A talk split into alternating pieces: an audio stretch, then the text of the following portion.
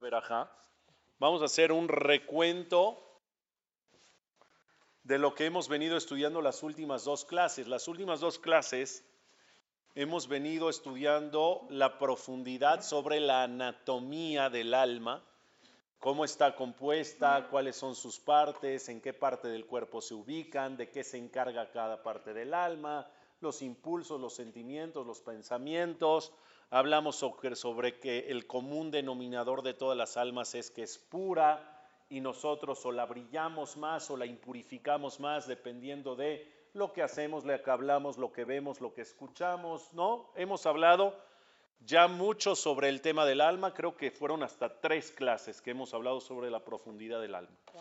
Y el día de hoy va a ser la última ya, va a ser la última porque hoy sí ya la acabamos. La semana que viene Seguiremos hablando de las demás verajot del Birkota Shahar, pero esta del alma se termina. Y hoy vamos a hablar de la siguiente frase de esta verajá, que dice. una pregunta ¿Sí? nos dijiste la semana pasada que estaba Nefesh, Ruach y Neshama. Nefesh, Ruach y Neshama, impulsos, sentimientos, pensamientos. Hígado, corazón, mente.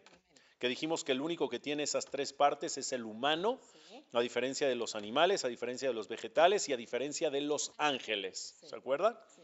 Ok. Ahora, la pregunta es, ¿qué pasa cuando alguien recibe un trasplante, por ejemplo, de corazón? No, sé si existen los otros dos. Sí, ¿alguien preguntó eso la semana pasada? No.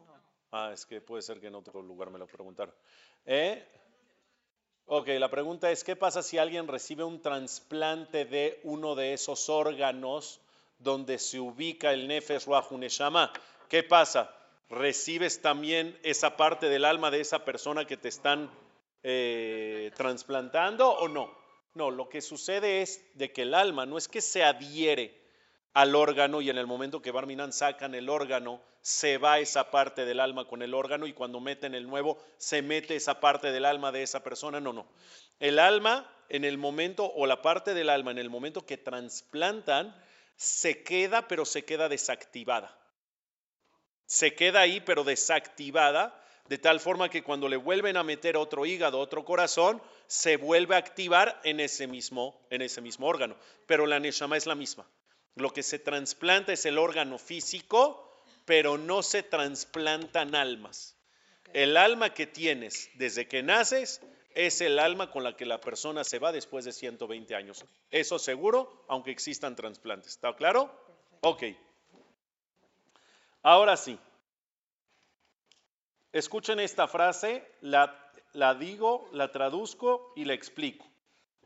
Veatame shamerabe kirbi, y tú la cuidas dentro de mí. Veata atit meni, y tú en un futuro la tomarás de mí. Uleahazirá vile atit y me la vas a regresar en un futuro posterior todavía. Son tres cosas. Tú la cuidas dentro de mí, refiriéndose al alma, que Dios la cuida dentro del, humano.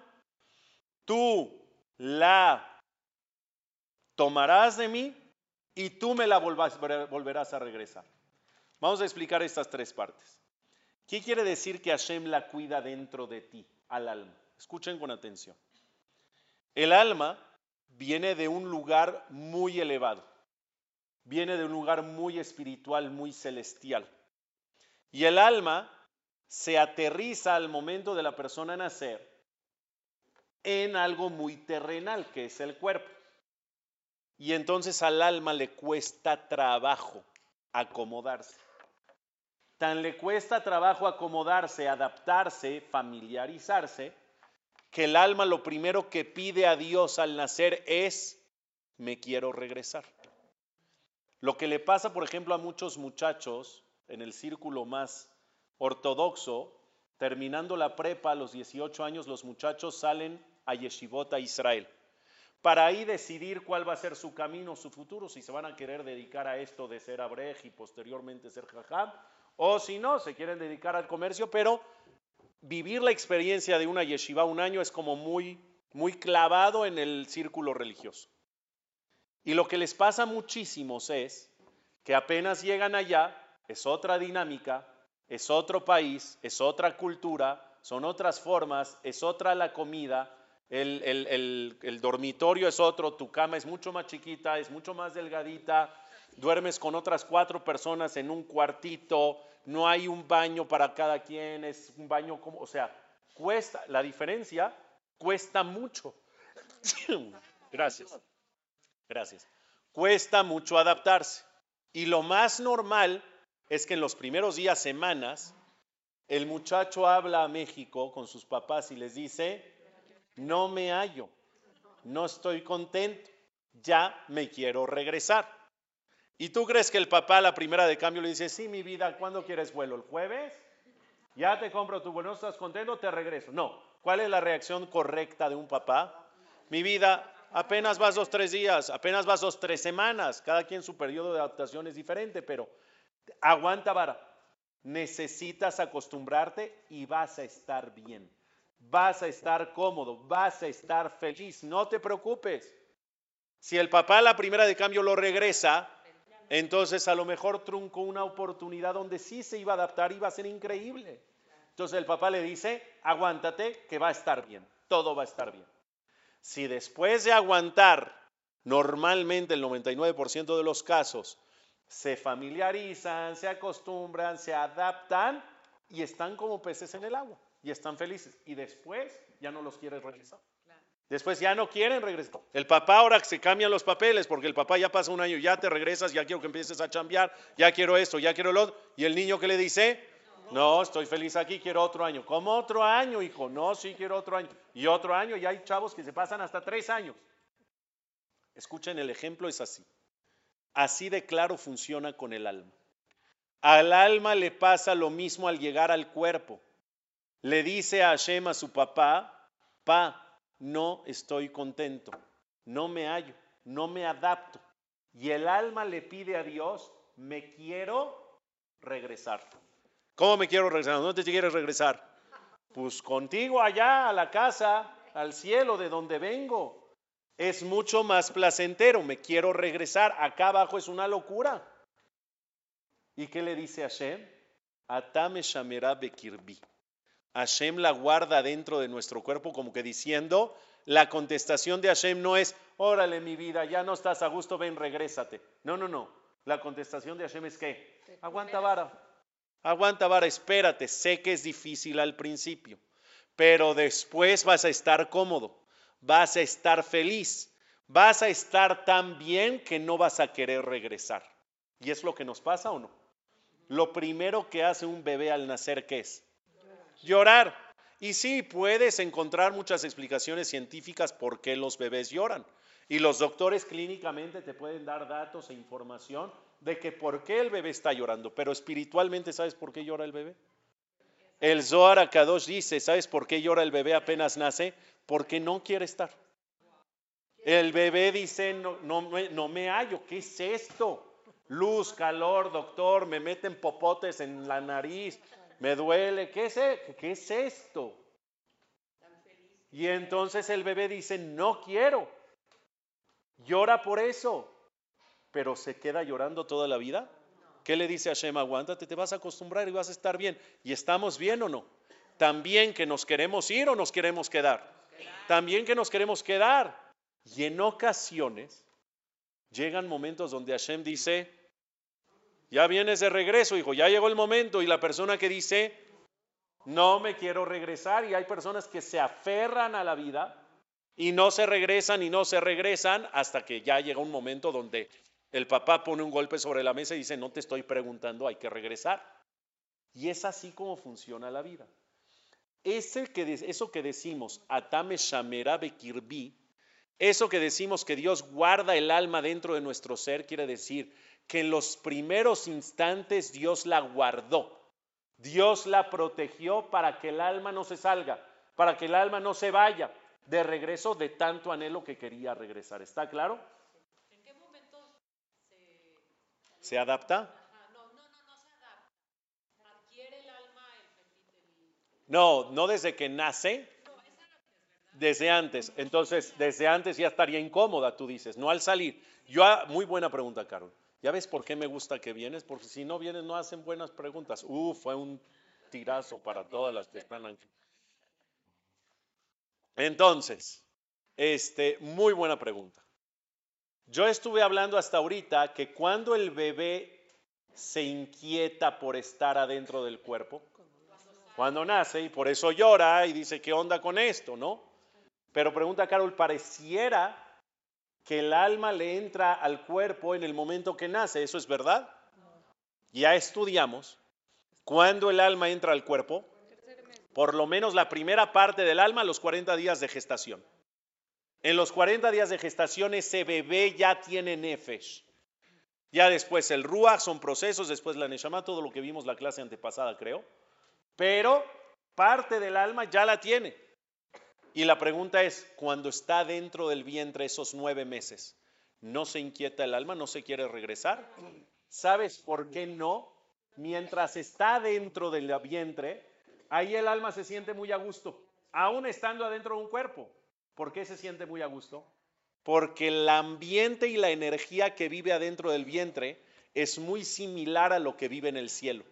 Está escrito que todo el tiempo está estudiando Torah, está escrito que Hashem le manda ángeles, está escrito que Hashem está muy cerca de él. Es decir, eh, sí es verdad, por eso el golpecito acá, y algunos les hizo acá los gamazat, pero normalmente es acá.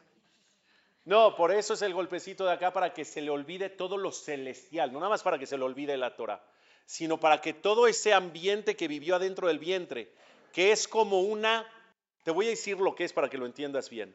El vientre es una sucursal del cielo aquí en la tierra, así de fácil.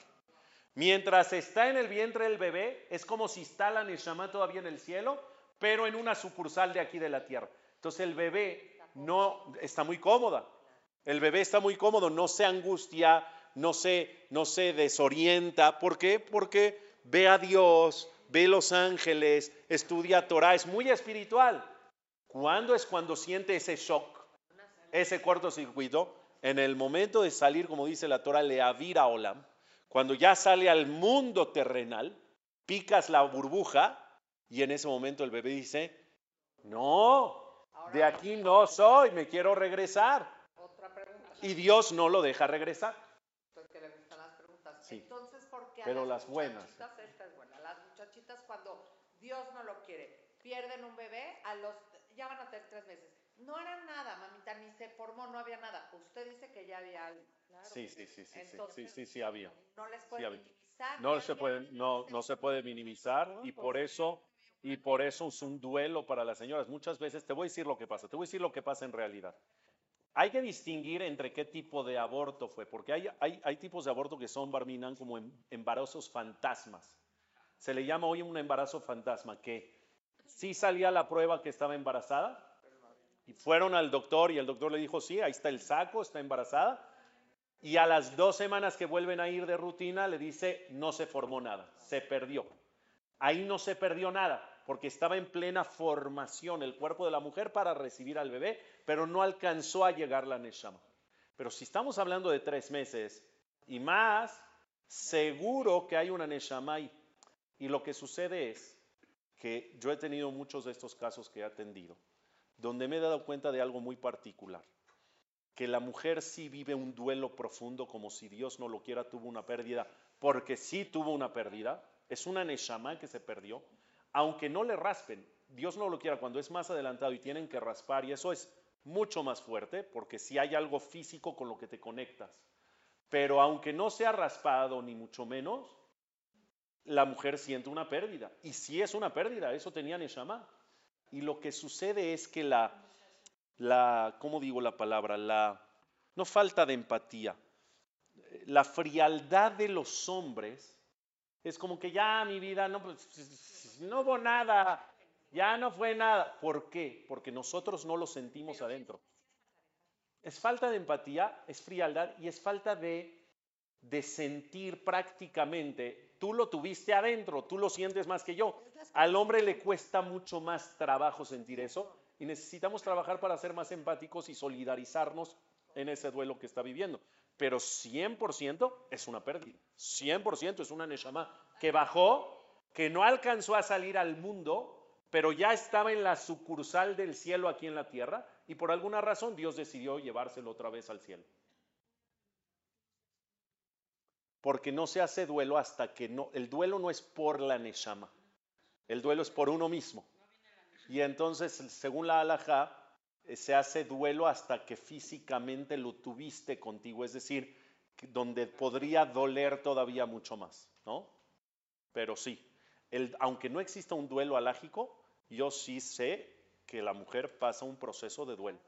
Personal, moral, sentimental, pasa un proceso de duelo y a algunas les cuesta mucho tiempo y mucho trabajo salir adelante, quererse volver a embarazar, volver a ilusionarse, de verdad, no es nada fácil, no es nada fácil. Pero bueno, regresando al tema nuestro. Según esto que estoy diciendo, Dios cuida al alma dentro de nuestro cuerpo y hace todo lo posible para que ese momento o ese proceso de adaptación llegue y tú estés feliz y ya está. En todas las religiones pasa lo mismo. No sé si todas las religiones creen eso, pero todos, todo, a todos les pasa eso. Lo que les quiero decir es que de aquí viene la alhaja, donde si tú estás consciente que Dios hace todo lo posible para guardar a tu alma dentro del cuerpo, también tú tienes que hacer lo propio. Entonces, no puedes hacer nada que ponga en riesgo que tu alma se vaya. No puedes dañarte, no puedes herirte, no puedes hacer cosas de riesgo y mucho menos puedes, Dios no lo quiera, atentar directamente contra tu vida. Les quiero contar que hace unos meses estaba viendo o estaba, sí estaba viendo, estaba viendo, no sé por qué, el noticiero, el noticiero, perdón, con Denise Merker, que ya ni siquiera está Denise Merker, ya es otro, ¿verdad? ¿Cómo se llama el otro que está? ¿Eh? Enrique Acevedo, gracias. No es que me quitaba el sueño saber el nombre, pero gracias por la información. Sí, exactamente, Enrique Acevedo, muy bien. Eh, estaba viendo el noticiero en punto con Denise y salió un reportaje increíble en Australia de un señor de 101 años de edad. 101 años de edad, lúcido, sano, dinero, independiente, fuerte, camina, va, viene, ve, escucha, habla, come, esposa, hijos, nietos, bisnietos, tataranietos. Y yo lo veía en la tele al Señor y decía, qué maravilla. ¿Y por qué lo entrevistaron? ¿Por qué era el reportaje sobre él?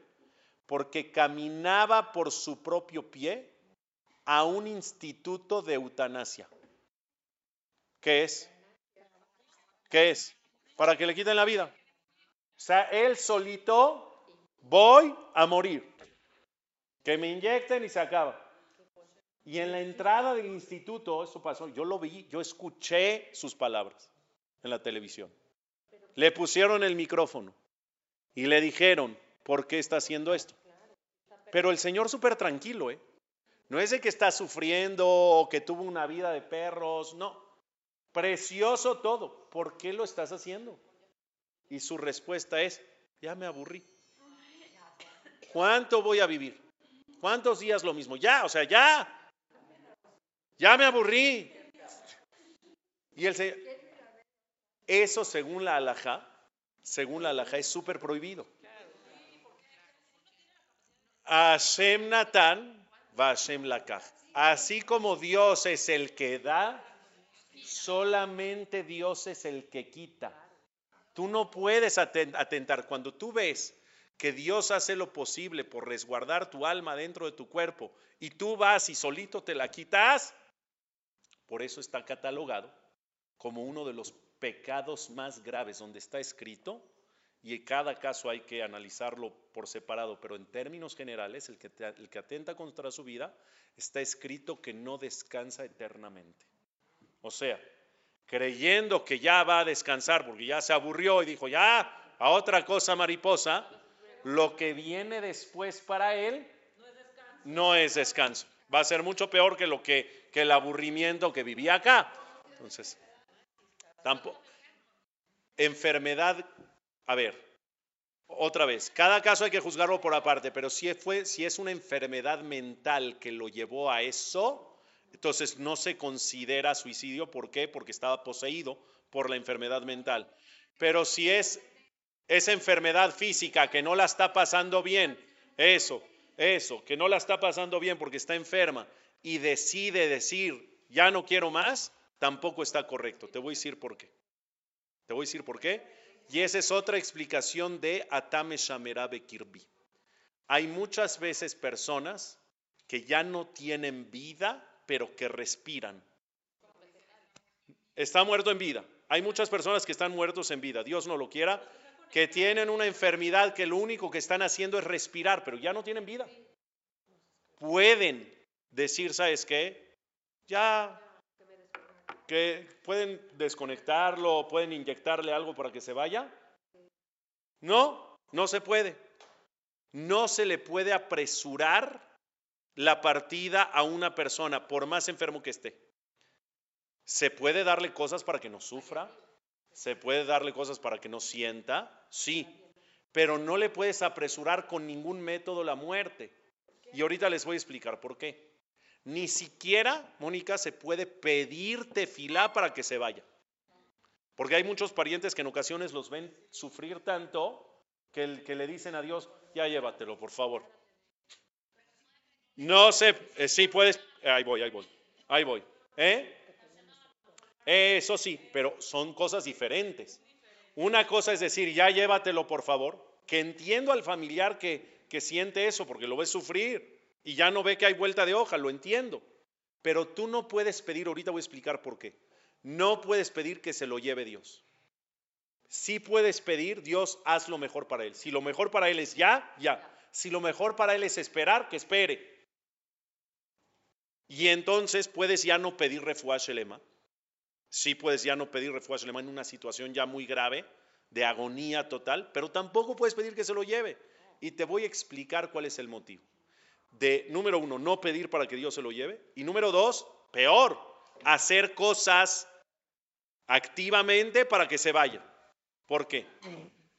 Porque otra de las explicaciones de la frase que estamos viendo, Veatame Shamerabe Kirbi, y tú la cuidas adentro de mi ser, no nada más se refiere a esta parte de adaptación al principio de la vida, donde Dios la guarda y dice, no te regreses, falta que te adaptes.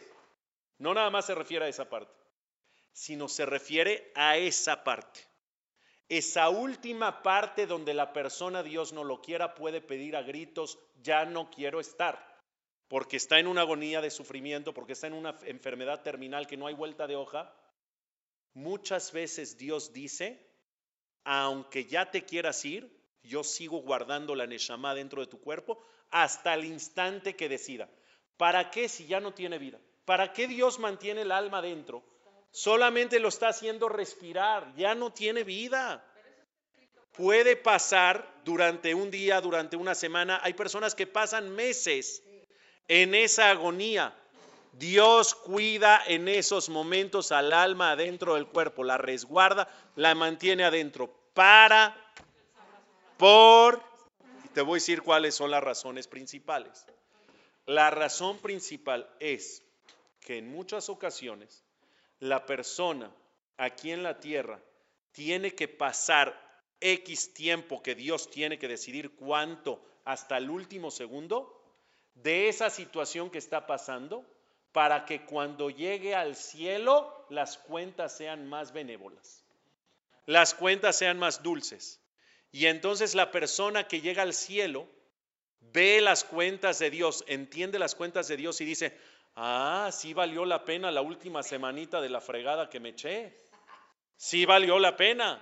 Porque si no me hubiera echado esa semanita de la fregada que me eché allá abajo, aquí hubiera estado más grueso el asunto. Y ya ahorita ya estoy viendo los rendimientos de la inversión allá abajo. ¿Me explico o no? Entonces, a ver,